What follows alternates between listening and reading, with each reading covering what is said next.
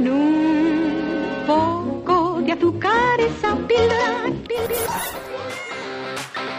Hoy te vamos a dar una serie de consejos que le pueden venir muy bien a tus felinos. Bienvenidos a nuestra píldora veterinaria número 18. Cómo tener un ambiente felino saludable. Nos vamos a centrar en cinco pilares para un ambiente felino ideal. Proporcionar un lugar seguro, Proporcionar recursos ambientales separados como agua, alimento, areneros, rascadores, áreas de juego y áreas de descanso. proporcionar la oportunidad para el comportamiento de juego y depredación, proporcionar un contacto humano positivo y predecible, Proporcionar un ambiente que respete la importancia del sentido del olfato felino. Y ahora vamos a entrar un poco más en profundidad en cada uno de ellos.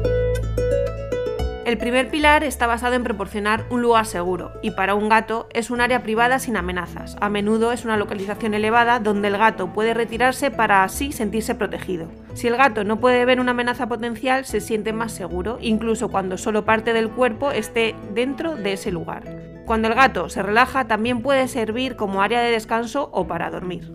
Hay varios métodos para proporcionarles lugares individuales para esconderse, como cajas de cartón o su transportín. Una caja de cartón colocada de lado permite un acceso fácil a su interior y proporciona un techo bajo en el que refugiarse y sentirse a salvo frente a una posible amenaza. La parte superior de la caja es una buena atalaya desde la que vigilar el territorio y proporciona al gato sensación de seguridad y control. Por otro lado, el transportín es un lugar seguro donde poder transportarle de un lugar a otro y debe oler de forma familiar. Es mejor evitar los que son muy abiertos, pues no permiten que el gato tenga intimidad y lo ideal es cubrirles con una toalla o una sábana para que el gato pueda esconderse un poco. Para proporcionarle un olor familiar se puede usar su propia ropa de cama o una pieza de ropa con el olor de una persona familiar. Tampoco hay que olvidarse de que los transportines cuya parte superior es desmontable permiten examinar al gato sin necesidad de sacarlo de ellos. También les gustan las plataformas elevadas y estanterías. Deben tener el ancho suficiente y una longitud mínima que permita al gato estirarse completamente. Además, las que cuentan con ligeras depresiones cóncavas le dan al gato la sensación de estar escondido. Si el gato tiene acceso a una terraza o al exterior, cercarlos lo protegen de lesiones y de tener contacto con depredadores y con gatos asilvestrados, los cuales incrementan el riesgo de exposición a enfermedades infecciosas. En los hogares con varios gatos debería haber más de una vía de entrada hacia los lugares seguros para que el acceso no pueda ser fácilmente bloqueado por otro gato. Debe haber por lo menos tantos lugares seguros como gatos haya en la casa y deben ser de tamaño suficiente como para contener a un solo gato. Estos lugares deben estar en zonas separadas entre sí. Para los gatitos y los gatos mayores que tienen movilidad limitada, las cajas, las plataformas y los estantes deben colocarse a una altura relativamente baja o en niveles que puedan alcanzar a través de rampas para facilitar su acceso. En la mayoría de centros veterinarios amables con los gatos se cuenta con una recepción y consulta exclusivamente felina separadas de los perros para reducir el miedo y el estrés. El segundo pilar está basado en proporcionar fuentes múltiples y separadas de recursos ambientales, como son la alimentación, el agua, el arenero, el rascador, el ocio y las áreas de descanso. Deben estar disponibles en varios lugares, ya sea para proporcionar acceso independiente en hogares con varios gatos o varias opciones para gatos individuales. Cada recurso debe colocarse en su propia ubicación, separado uno de otro. Un gato debe tener una segunda opción para cada recurso, por ejemplo, un mínimo de dos áreas de descanso, dos áreas de alimentación y dos areneros. Los comederos y bebederos deben estar separados unos de otros. Proporcionar lugares de alimentación individual permite obtener la privacidad necesaria para evitar el estrés asociado con la competencia por los alimentos. La ampliación del hábitat evita que gatos de una casa tengan que comer y beber en las proximidades uno de otro. Las zonas de descanso interior deben incluir un lugar que permita la visibilidad del gato al exterior. En gatos con acceso al exterior, estos recursos también deben estar disponibles al aire libre. Ahí, las zonas de areneros más adecuadas incluyen terreno como arena o tierra en la que los gatos puedan cavar, y estarán situadas en una zona tranquila y privada. También tienen que disponer de áreas de rascado, como el tocón de un árbol o un poste vertical de madera cubierto con cuerda. Para minimizar el riesgo de transmisión de enfermedades y amenazas, la comida no debe ser colocada al aire libre, si otros animales tienen acceso a ella.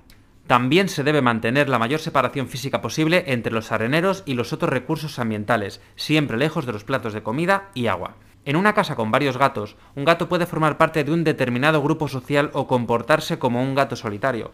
Varios grupos sociales pueden vivir en el mismo hogar. En cualquier circunstancia debe haber una separación suficiente de recursos para mantener correctamente a todos los gatos y a todos los grupos sociales. Cada gato dentro de una casa debe tener sus propios puntos de alimentación separados. Cada grupo, en el mismo hogar, debe contar con suficientes recursos físicamente separados para que no tengan que compartir el acceso a ellos con otros grupos sociales. El tercer pilar hace referencia al juego y a la conducta predatoria. Los gatos deben tener la oportunidad de participar en juegos que imiten los hábitos de depredación y alimentarios.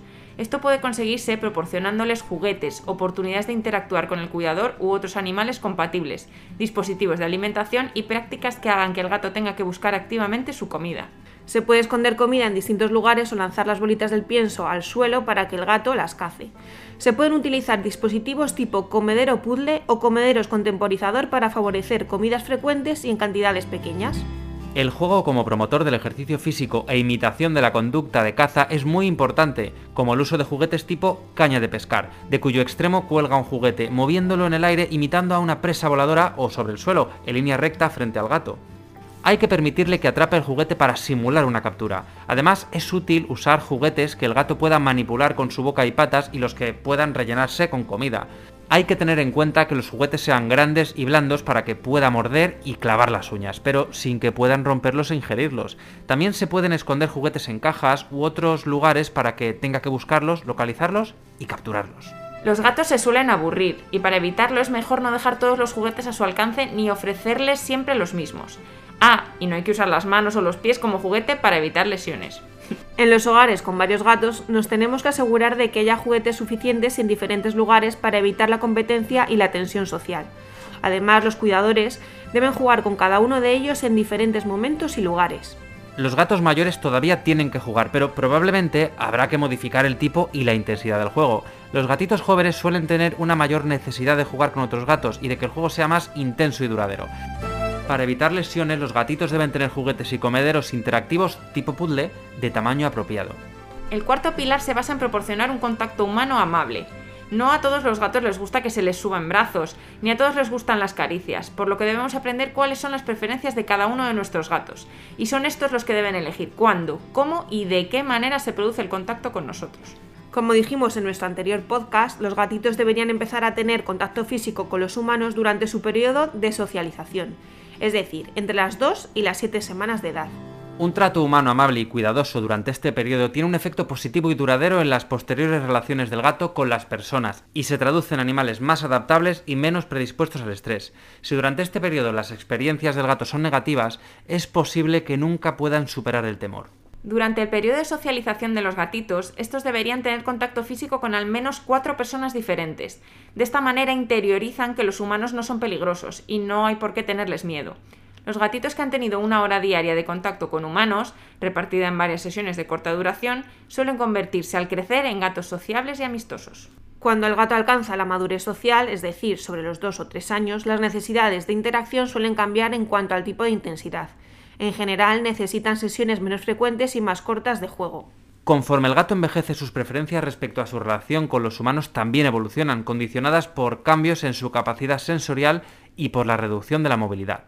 Un gato al que antes le gustaba que lo cogieran en brazos o tumbarse sobre el regazo puede, al ir envejeciendo, preferir que lo acaricien en su lugar de descanso. Sin embargo, es importante recordar que los cambios de comportamiento o de tipo de interacción no siempre son debidos a la edad, sino que pueden ser consecuencia de una enfermedad subyacente, por lo que es importante consultarlo con tu veterinario. ¿Y cómo puedo saber yo que mi gato está relajado? Puede parpadear lentamente, ronronear, frotarse o presionar la cabeza contra tu mano u otras partes del cuerpo. Intenta subirse a tu regazo, busca la proximidad y se queda quieto junto a ti. Puede rodar también relajadamente sobre sí mismo hasta quedar boca arriba, exponiendo el área abdominal. Y por último, el quinto pilar hace referencia a un entorno que respete a su sentido del olfato. A diferencia de lo que ocurre con las personas, para el gato la información captada por el sentido del olfato es la más importante para evaluar su entorno y maximizar su sensación de seguridad y comodidad. El órgano vomeronasal, que es un aparato olfatorio auxiliar, detecta las feromonas, que son unas sustancias químicas que transmiten información entre individuos de la misma especie. Los gatos depositan señales olfativas y feromonas mediante roce facial y corporal, De esta manera definen y delimitan el núcleo de su hábitat, el refugio en el que se sienten seguros y a salvo. Así que siempre que sea posible deberíamos ser cuidadosos para no interferir con estas señales olfativas. Por eso debemos evitar usar sustancias que pudieran interferir con los olores que el gato reconoce como propios dentro de su territorio habitual, como productos de limpieza, detergentes y arenas perfumadas. Debemos procurar dejar el calzado y las bolsas de la compra en la entrada de la casa para no introducir olores externos extraños dentro del hogar. Si tenemos que introducir objetos nuevos en casa, debemos frotarlos con prendas que hayan estado en contacto con las glándulas odoríferas del gato en situaciones agradables o rociarlos con feromonas sintéticas. El uso de estas últimas para reducir la ansiedad, favorecer los hábitos de acicalado, el interés por la comida y el uso apropiado de la bandeja puede sernos de gran ayuda para proporcionarles un ambiente agradable y seguro. Además, debemos ofrecerles áreas de rascado para que puedan depositar su olor procedente de las glándulas de sus almohadillas plantares. Debemos evitar limpiar los lugares en los que el gato ha depositado sus marcas faciales. Y para lavar la cama de nuestro gato debemos hacerlo por partes, de manera que siempre haya zonas que sigan conservando su olor y mantener la continuidad olfatoria. Las casas con puertas gateras de acceso al exterior pueden resultar un reto para ellos, dada la posibilidad de que a través de ellas penetren olores desconocidos o incluso que otros animales puedan introducirse en la casa. Además de vigilar la puerta, otra solución es instalar una puerta gatera que solo se abra con un microchip implantado en el gato. Esto ayudará a que no penetren olores desconocidos en el hogar. También se deberían instalar zonas de rascado en el exterior para marcaje y jamás se debe castigar el marcaje facial ni la eliminación inapropiada.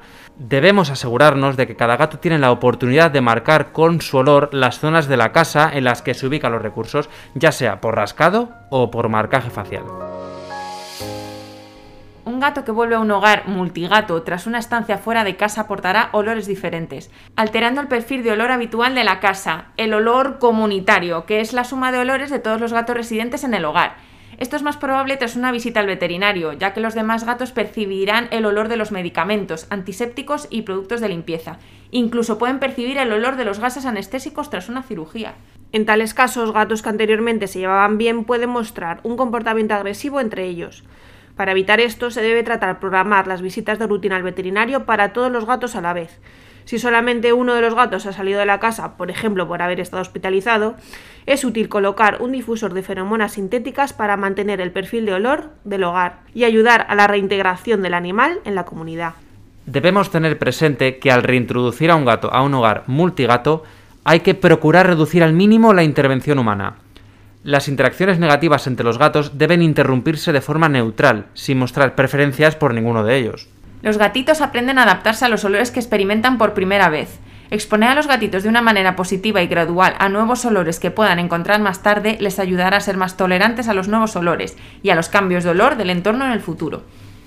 El resumen de todo esto es que para lograr que un gato disfrute de las mejores condiciones de vida posible, todos aquellos que conviven con él deberían conocer las necesidades medioambientales y los patrones de comportamiento básicos de los felinos, que son aplicables a todos los gatos, independientemente de su tipo de vida. Para satisfacer sus necesidades es necesario que le proporcionemos un refugio seguro, varias zonas y separadas unas de otras de alimentación, bebederos, bandejas de arena, áreas de rascado y descanso, oportunidades de juego y conducta predatoria y una relación estable, regular y satisfactoria con las personas de su entorno. Todo esto debe llevarse a cabo en un entorno que respete la forma en la que los gatos interpretan y responden a los estímulos sensoriales. Satisfacer las necesidades medioambientales de cada uno de los gatos que tratamos mejorará su bienestar y ayudará a mejorar las relaciones entre los gatos y sus humanos. Y es que las personas debemos entender sus necesidades, ya que personas que mucho saltan, viento traen y la calma espantan. Si quieres llegar a una paz interior tan grande como la que les vas a proporcionar a tus gatos después de habernos escuchado, ya sabes que puedes seguir este podcast y valorarlo con 5 estrellas en Spotify e iVoox. Nos vemos en centroveterinariopacífico.com.